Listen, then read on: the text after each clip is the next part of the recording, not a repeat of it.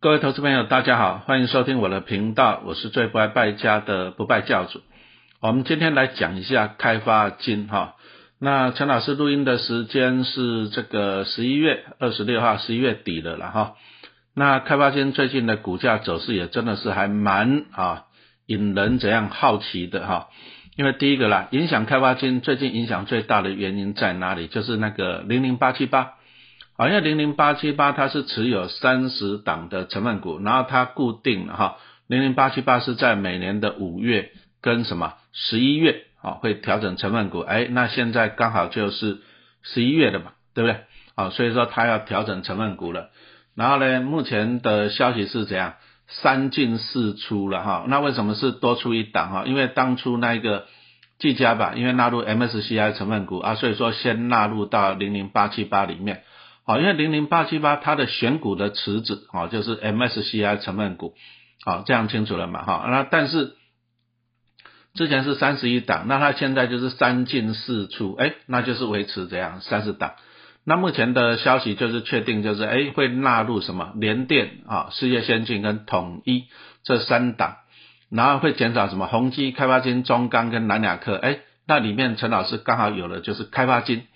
好，我有大概哎有三百张开发金嘛哈，那粉丝团也有贴了，目前大概就赚了不多了，目前赚十八万而已哈，傻八丁。好，那为什么啊开发金啊跟这个零零八七八有关系哈？因为零零八七八哈，它就是持有三十档的成分股嘛，那零零八七八它的选股刚刚讲到了，它的选股的池子好，第一个就是。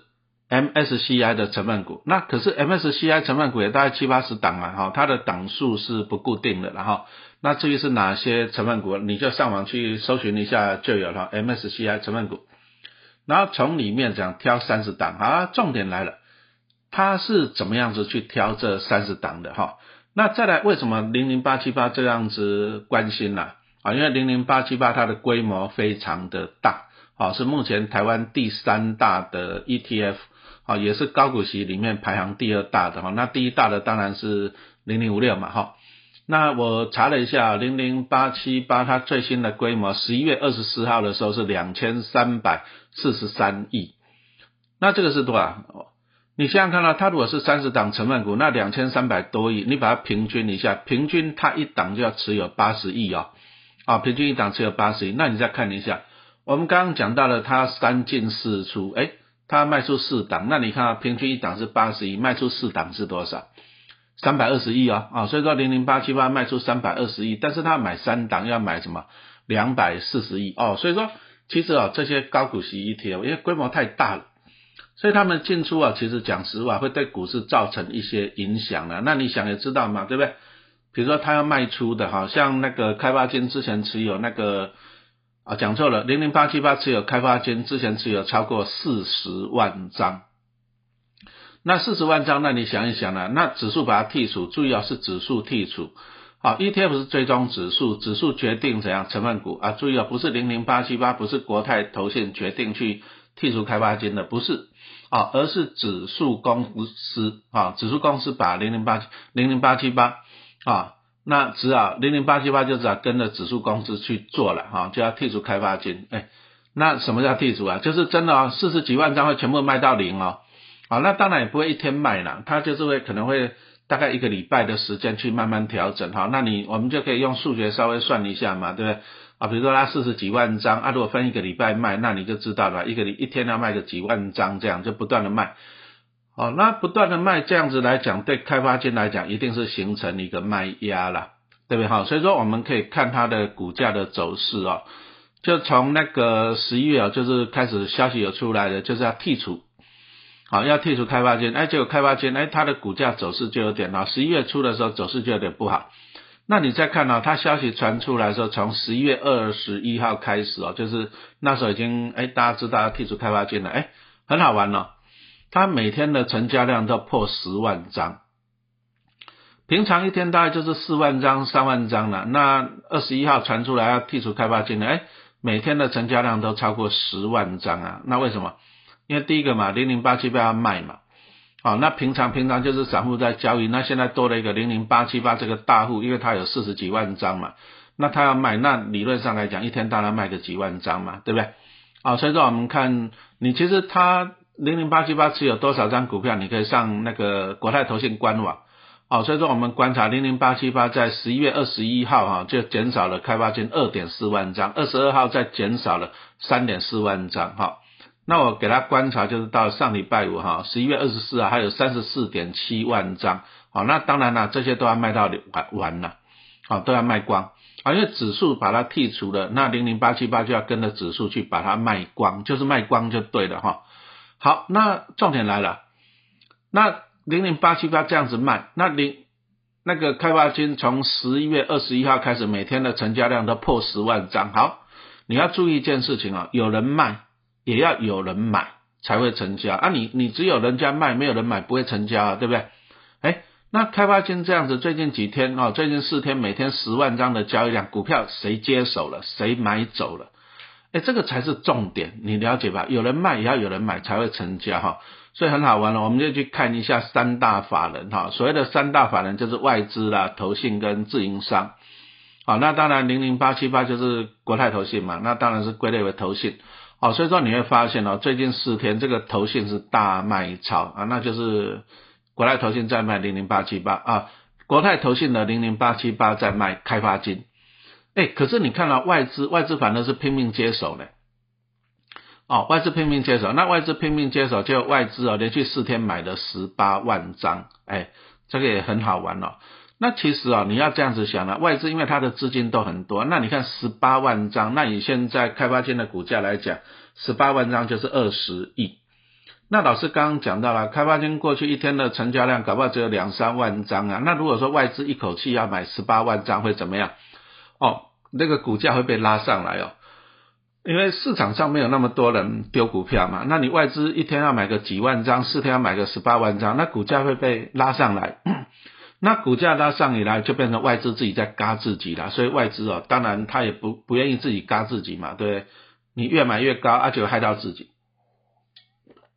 好，所以说他们也很聪明，他们会等啊，等比如说零零八七八指数剔除了，那他们零零八七八就必须要出清四十几万张的开发金。哎，那有人卖，那结果呢？你就这样讲嘛，零零八七八大卖开发金，所以说呢，开发金股价就有可能会跌嘛。那外资当然是趁这个时间来捡便宜嘛。啊，这样了解没有？哎，其实很好玩哦。其实陈老师也蛮喜欢做这种你丢我捡的游戏啦。什么意思？因为你要了解，ETF 它就是追踪指数，那指数把它剔除的话，它就一定要卖掉，就这么简单哈。那老师举一个例子。好像我之前我就是占零零五六的便宜，因为零零五六规模也很大啊，第一大的高股息型的。啊，你去搜一下，哎，零零五六有一年哦，很好玩哦，零零五六是六月跟十二月调整成分股，好像是二零二一年吧，哈，记错你原谅我哈。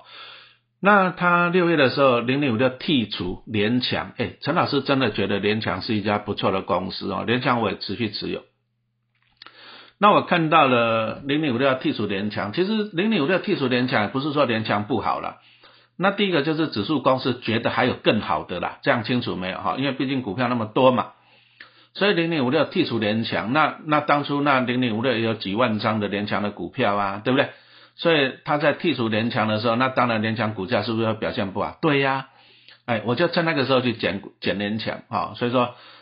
那个时候我记得联强被零零五六卖到大概五十出头，哎，我去买，我现在持有联强应该有五十张吧，对不对？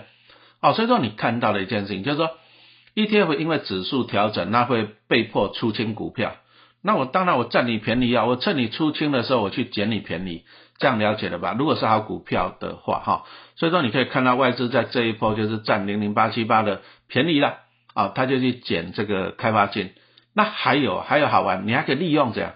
利用它来帮你这样抬轿，什么意思呢？好，那我记得去年吧，零零五六又纳入那个什么金城银，好，纳入金城银。那讲真的，粉丝团我有贴了，我就先去买的金城银放着了。啊，为什么要先买？那因为你买了以后啊，他将来零零五六他买进金城银的时候，就会帮我抬轿了嘛，对不对？啊，所以我先买好。不过啊，有时候讲实话了，人算不如天算了。为什么？因为这个策略你会，那请问你别人会不会？当然别人也会呀，结果那时候我去买了金城银，啊，结果呢没有想到外资哦，因为外资他手上的股票很多，钱很多，那外资它如果要出清金城银的话，它当然是趁零零五六大买的时候这样把它到货哦。所以说呢，那一次结果我我就有点受到小小的伤害啊，就是我本来买了金城银，打算让零零五六抬轿啊，结果没想到零零五六买金城银，第一个他买的没有想象的多啊，买的张数不多。啊，至于他要买多少张，他指数调整，哎，这个讲实话，这个我们没有办法事先知道了。这个大概只有指数公司知道，为什么？因为零零五六它每档个股的权重，它是按照指数公司的预测的殖利率。那我怎么晓得它预测值利率是多少？我怎么晓得它要买进多少张？所以我们只能预估了。我们只能预估说零零五六会买几万张啊，多少张啊？但是真正买多少张，哎，这个我我没办法事先知道。而且我那一年我买金城银，好像是去年吧，啊，啊买的本来等着零零五六抬轿，第一个零零五六抬轿的力道不高哈，因为它金城银的权重太少了，买的张数不够多。那第二个外资就是到货给零零五六，结果反而把金城银又给我倒下来了，哎，结果账面上啊讲实话那时候就赔钱，没有赚钱。哎，可是你看啊，金城银其实今年获利还蛮好的，所以金城银股价又上来了哈，啊上来到三十九块多了，哎，那陈老师又赚钱了哈。好，所以说我们从这里是讲到了，就是说你可以利用啊，利用这些高股息 ETF 它在进出哈，那其实也不是每一档你要关心的，你就关心规模大的啊，像零零五六啊两千多亿，零零八七八两千多亿，零零九一九啊，不过九一九它都是九二九了啊，零零九二九，但是九二九它都是科技族群的，对不对？啊，一千亿。那这个规模很大的哦，它调整的时候啊，张数才会多，才会影响到市场。所以说，其实你就这样利用它卖出的时候，好股票你就捡便宜，哦，这样清楚。或者他买进的时候，你事先去买，让他来帮你抬价，好，这样子了解。啊，但是陈老师还是强调一件事情，就是说你要挑的还是一家好公司，这个是很重要的哈。好公司是很重要。啊，你如果说是不是好公司，那你你。因为 ETF 它去剔除它也有它的逻辑呀，那万一是因为它获利衰退、股利衰退的话，那你再去它剔除你再去减，那你当然你会受伤啊。就像说之前啊，之前你看一下，像那个零零五六它剔除谁？长隆剔除阳明，哎，那你再去减你会受伤啊，因为他们是获利衰退嘛，哈。所以说你要了解 ETF 为什么去剔除这些股票。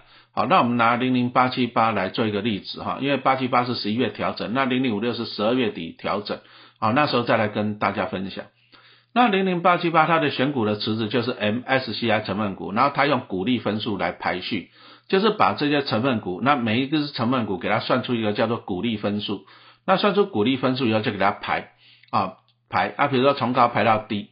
那八七八是三十档成分股，所以说它就是选股利分数最高的三十档，这样清楚没有？好，那它的股利分数怎么算呢？它是用什么？第一个就是最近一年的。殖利率的，就是成分股都有殖利率嘛。啊，最近一年的殖利率给它二十五趴，好啊，但是不是只看一年，它有看最近三年的殖利率的平均，好，再给它七十五趴，好，那你这样就把它加起来就是一个鼓励分数。好，那陈老师把这个鼓励分数的化学数学式的啊，给它做一个整理，好，整理到最后其实它就是最近一年的殖利率乘以五十趴，好，那加上最近第二年跟第三年的平均啊。第二年跟第三年加起来乘以二十五趴这样子了哈啊，你就听观念就好了，因为我 p a c k a g e 没办法讲方程式。好，所以说其实零零八七八它的鼓励分数，它最 care 的是最近一年，好，最近一年就占了五十趴的比例。好了，那出了一个问题啊，开发金今年没有配息啊，那今年没有配息，那你想想它最近一年就占了五十趴，它没有配息，所以说它五十趴就零分了。那零分以后，就算它过去第二年、第三年的殖利率不错。可是今年是零分呢，对不对？所以说就被拖油瓶了哈。所以这样一算起来以后，就发现了开发金的股利分数啊就很低啊。比如说老师讲一下，你听一下去啊哈。最近三年的年均值利率，今年是零了，那去年是六点六二，那前年是四点二六啊，对不对？那它开发金这样算出来的股利分数，我把它算出来是二点七二啊。那你记得二点七二这个数字的。可是陈老师也去算了一下那个广达，因为它广达没有被剔除嘛，对不对？那广达没有被剔除，你一样，你就是用这样去算，结果发现了广达的股利分数啊，广达的股利分数还比什么？还比开发金还要高哦。所以说这个就是说明了，就是说啊，为什么啊？为什么广达没有被剔除，反而是开发金被剔除的原因？好，这样清楚了没有？对不对？好，那重点来了，开发金到底值不值得买？哎，最近四天这个外资法人已经外资已经买了十十八万张了哈。那讲实话了，陈老师也减了三百张了。不过开发金我是从去年就开始减哈，减到今年那买了三百张，我的成本在十二块以下嘛，对不对？那为什么开发金老师会去减？第一个讲真的，现在不贵呀，因为开发金前十月已经赚了一点一二哈，前十月那今年赚个。一点二不是问题吧？一点三不是问题吗？按照比例去算啊，所以说目前的股价十二块多来讲，本利比也才十倍，十倍真的是蛮低的啦。你跟什么玉山金啊、兆丰金去比啊，它的本利比真的是蛮低的。好啊，但是开发金因为它把中国人寿完全部并入了嘛，二零二一年并入以后，所以说开发金其实它就是以寿险业务为主的金控。好，那寿险为主金控来讲，都受到一个影响，就是美国的利率政策。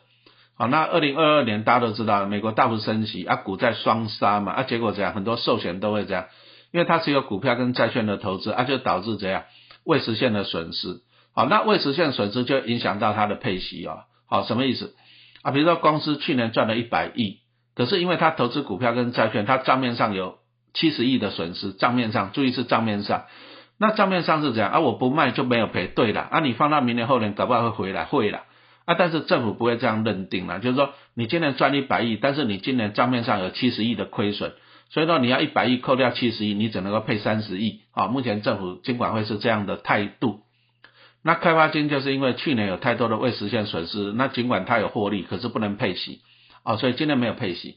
但是你要注意一件事情，他没有配息不表示那个钱都亏掉了，因为那个叫未实现损失啊。啊，其实他放到今年哦，你去搜一下。其实开发金这些未实现损失，今年都冲回来了不少，因为股票在上涨嘛，都冲回来了。好，那去年没有办法配息啊，今年没有办法配息，那个息不是不见了，它只是存在公司里面，清楚吗？它不是赔掉，存在公司里面，它只是因为会计的原因配不出来而已。好，那注意啊，因为今年股票大涨了，所以说其实那些怎样未实现损失也冲回来的不少了。啊，这样清楚没有？比如说去年的未实现损失，假设的有一百亿，那搞不好今年冲回来的五十亿，只剩下五十亿了，对不对？哎，那一百变五十，就表示它有多五十亿的配息的空间哦。啊，这样清楚了嘛？好，所以说，所以说其实开发金明年再不配息的几率很低了，因为今年已经冲回来不少啊。再来，去年没有，再来就是今年没有配息，可是他没有配息，他把息是存在公司里面，哎，这个也是本钱。因为你把钱放在公司里面，你就会增加增加什么资本了啊？就是股东权利。那增加股东权利来讲，又会提升你金矿的资本市足率哈。那其实这个是一件好事了啊。那你资本越高，资本市足率越高，那你当然你明年配息的本钱就越高嘛哈。那影响开发金的还是最主要还是看美国的一些利息的利率政策的。因为虽然开发金今年获利大成长哈，今年可能可以赚一点二。那大幅超越，是对去年来讲是成长了。